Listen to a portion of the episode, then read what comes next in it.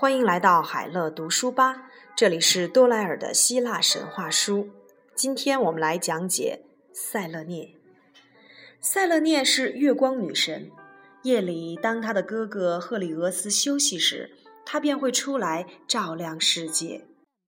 塞勒涅驾着她那奶白色的马儿，慢慢行过天空，那淡淡的月光轻柔地洒在了沉睡的大地上。一切都是那么的平和与安谧。有一天晚上，塞勒涅的柔光照在了一个叫做恩底弥翁的年轻牧羊人身上。他正在自己的羊群旁睡觉。他停下来看着这个牧羊人，他在睡梦当中露出了微笑。如此年轻英俊，塞勒涅的心完全沉醉了。他继续驾着马儿穿过了夜空。却无法将它从脑海中抹去。待到使命完成，他立刻就来到了宙斯面前，请求宙斯让恩底弥翁永久的沉睡，这样他就会永远年轻而英俊了。他从姐姐厄俄斯的身上吸取了教训，那就是不要去为一个凡人求取永恒的生命，否则他只会变成自己手中的一只蚱蜢。宙斯满足了塞勒涅的愿望，于是恩底弥翁便一直沉睡，并在梦里微笑着。他梦见自己把月亮抱在了怀中，但那其实不是一个梦，而是现实。塞勒涅和他生下了五十个女儿，她们都像自己的母亲一样美丽淡雅，也都像他们的父亲一样嗜睡。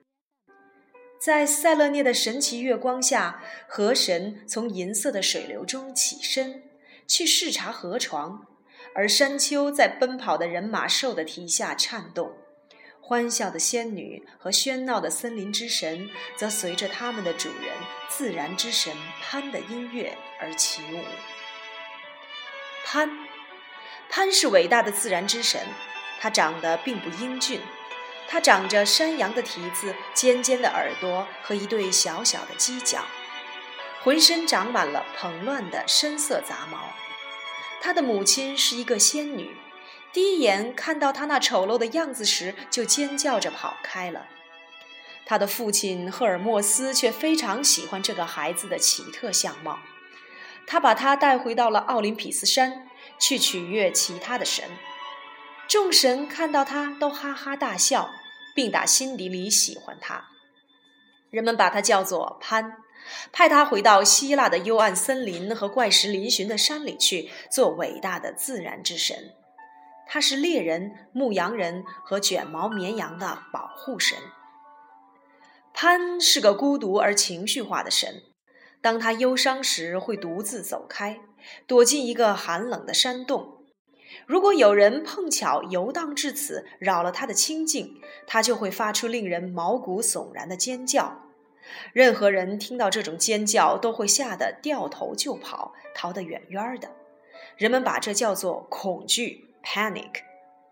但潘也有心情好的时候，通常是有月光的夜晚，他吹着木笛，蹦跳着穿越在森林和林中的空地，走上陡峭的山坡。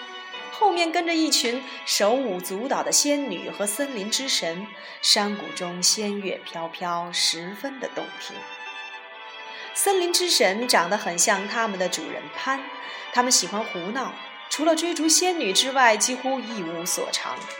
老的森林之神和林地小神都长得很胖，懒到都不愿意走路，喜欢抱着屁股滚来滚去。他们常常跌跤，因为喜欢喝酒。脚步轻盈的仙女们看上去总是那么年轻，尽管她们当中有的年纪已经很大了。她们的寿命很长，几乎不会死。她们的寿命比普通人的长一万倍。有的仙女则是掌管水的，有的仙女是掌管山和峡谷的，有的仙女生活在树上，有的则生活在泉水边。当一棵树开始变老或腐烂时，上面的仙女就要搬到与这棵树同类的另一棵树上去住。伐木人在砍倒一棵健康的树之前，必须记得要请求树上的仙女的允许。如果他没有这样做，仙女便有可能放出一群蜜蜂来叮咬他，或者让他手中的斧子反过来砍到自己的腿上。口渴的猎人在未征得仙女的同意之前，绝不能喝她的泉水。如果他不把仙女放在眼里，仙女就有可能放一条有毒的水蛇来咬他，或者让水变得有毒，使他喝了之后生病。人们如果要从河里取水，也要先问问河神。河神们通常对人很热心，也很友善，他们很乐意让人们来分享他们的河水。但谁要是想要带走他们的女儿，水里的仙女，那河神就不会对他客气了。他们会冲出河床，怒气冲冲地朝他扑过去。这些河神可是危险的对手，他们头上长着牛角，可以任意地变换模样，就连宙斯也不敢惹恼他们。尽管潘喜欢所有的仙女，并对很多仙女心存爱慕，但他和森林之神也对河神敬而远之。